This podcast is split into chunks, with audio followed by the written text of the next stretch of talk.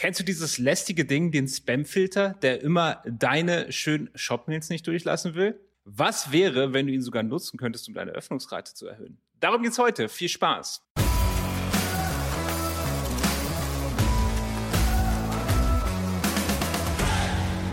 Und mein Name ist wie immer Florian Kaiser. Herzlich willkommen. Lasst uns direkt starten. Ja, der Spam-Filter, das ist ja dieses Ding, was deine E-Mails mal kontrolliert, guckt, ob da so ein paar Wörter drin sind, ob es vielleicht aus Nigeria kommt und dann entweder durchlässt oder nicht. Richtig? Nicht ganz, dann ein moderner Spamfilter macht eigentlich was ganz anderes als nur das. Klar, er sortiert Spam aus, aber darum geht's gar nicht hauptsächlich, sondern was er macht ist, er schaut, wie wichtig eigentlich deine E-Mail für den Empfänger ist. Vielleicht benutzt du Gmail und du weißt, dass dort, äh, dort hast du mehrere Tabs, wenn du möchtest. Du hast so einen Social-Tab und einen Werbetab und einen Tab für persönliche, wichtige Nachrichten. Außerdem markiert Google auch zum Beispiel wichtigere Nachrichten. Ähm, da gibt es so ein Important Flag, was äh, man auch manuell setzen kann und so ein äh, Favorite äh, Tag, den kann man aussetzen. Ähm, außerdem erinnert ein Google Mail zum Beispiel auch ab und zu mal daran, dass man sich eine E-Mail anschauen oder antworten sollte. Ja? Wie entscheidet Google jetzt, welche E-Mails es dafür nimmt, welche E-Mails es als wichtig sieht und welche E-Mails zum Beispiel in Werbung oder im schlimmsten Fall in Spam einsortiert? Und genau das macht der Spam-Filter. Und der Spam-Filter macht mittlerweile auch viel, viel, viel, viel mehr als einfach nur nach irgendwelchen Wörtern gucken. Ich meine, natürlich, wenn du in deine E-Mail einfach reinschreibst, Wörter wie Millionen oder Gewinnen oder gratis oder sowas, dann kann es schon passieren, dass der äh, Filter einfach sagt, Moment, das äh, sieht aber ganz schön spammy aus, das schiebe ich mal lieber in den Spam oder in den Werbeordner. Aber er kontrolliert auch noch viel, viel mehr. Er schaut, von wem kommt denn die E-Mail eigentlich? Ist das ein vertrauenswürdiger Empfänger? Welche anderen E-Mails hat er in der Vergangenheit geschickt? Wie haben andere Leute darauf reagiert? Haben die die geöffnet? Fanden die die wichtig? Haben die viel damit interagiert? Haben die geklickt? Oder haben die die alle sogar als Spam markiert oder nicht geöffnet? Das ist zum Beispiel wichtig. Und anhand all dieser Kriterien entscheidet der Spamfilter letztlich, ist diese E-Mail Spam oder Werbung oder ist diese E-Mail vielleicht von sehr großer Priorität für den Leser? Und dementsprechend sortiert es dann äh, deine E-Mail ein. Und das können wir natürlich genauso für uns nutzen. Wenn wir es schaffen, dass der Spamfilter sieht, oh, die E-Mail kommt vom Shop XY, von deinem Shop zum Beispiel, und sagt, die ist besonders wichtig, dann wird es die auch entsprechend als wichtig markieren. Und ich habe jetzt vorhin Beispiele mit Gmail genannt, aber das gilt natürlich für alle anderen E-Mail-Systeme auch. Und äh, diese Funktion, die Gmail hinzugefügt hat, die gibt es mittlerweile auch in vielen anderen Postfächern.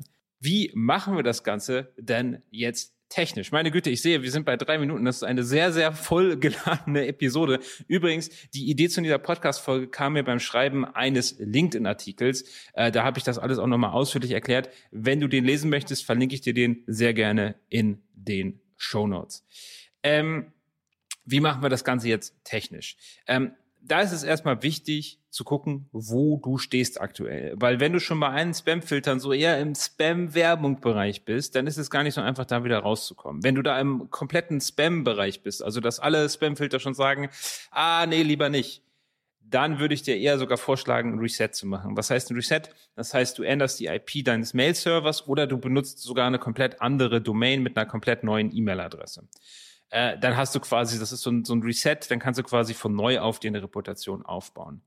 Wichtig, du musst dann auch wirklich alles richtig machen. Das heißt, du musst langsam, du kannst nicht einfach jetzt 20.000 E-Mails am ersten Tag verschicken, sondern du musst ganz langsam anfangen, äh, ein paar E-Mails verschicken, E-Mails mit einer sehr hohen Öffnungsrate, zum Beispiel indem du sie an Leute verschickst, wo du weißt, dass sie öffnen, zum Beispiel deine aller top besten Kunden oder deine Markenbotschafter oder etwas in dieser Richtung, äh, dass dort Öffnungsraten von 40, 50 Prozent sind. Das gibt ein sehr, sehr starkes Signal. Und dann fängst du auch immer ganz easy an mit erstmal so 10 E-Mails, 20 E-Mails, 30 E-Mails am Tag und steigerst sich dann Schritt für Schritt. In dem LinkedIn-Artikel habe ich da auch so eine kleine Tabelle dafür, äh, an welchem Tag man wie viel verschicken kann. Und wenn du dann aufgewärmt bist, wenn du dann auf einem guten Niveau bist, dann brauchst du hier das Level eigentlich nur zu halten. Wenn du schon jetzt auf dem Niveau warst, wenn du sagst, hey, Spamrate sieht alles gut aus, wir wollen uns hier einfach nur verbessern, dann kannst du auch direkt hier anfangen, dann brauchst du natürlich auch kein Reset zu machen. Und was du jetzt machst, ist, erstmal, du schaust, wo stehst du denn? Markieren deine Leser deine E-Mails schon als Spam? Dann ist es ein Hinweis, dass deine E-Mails nicht besonders gut sind. Äh, markieren sie sie nicht als Spam, aber sie würden auch nicht geöffnet oft. Auch ein Zeichen dafür, dass deine E-Mail vielleicht nicht gerade die relevantesten sind. Und dann ist auch noch wichtig die Frage, schickst du an die richtigen Leute? Selbst wenn du jetzt sagst, okay, meine E-Mails sehen aber eigentlich ganz gut aus, Betreffzahl passt auch, Trotzdem öffnen die Leute und engagen, also klicken zum Beispiel nicht auf die E-Mail. Kann es natürlich auch sein, du schickst sie einfach an die falschen Leute, an Leute, die aktuell keinen Bedarf an diesen Informationen haben. Also, worum geht's hier letztlich? Es geht um maximale Relevanz. Du möchtest den richtigen Leuten zur richtigen Zeit die richtigen Informationen richtig verpackt zusenden.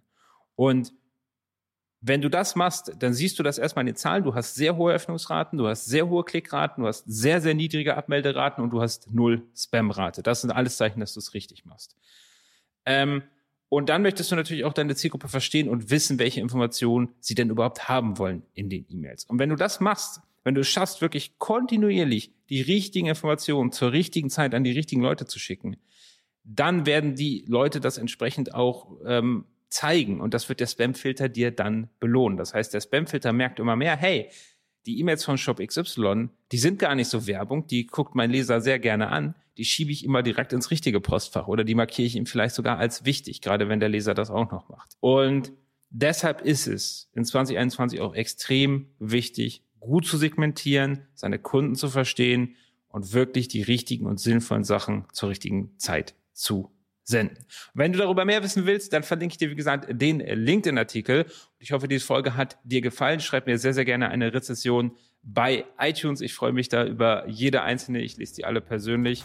Und damit soll es auch für heute gewesen sein. Ich wünsche dir eine erfolgreiche Woche. Bis zum nächsten Mal.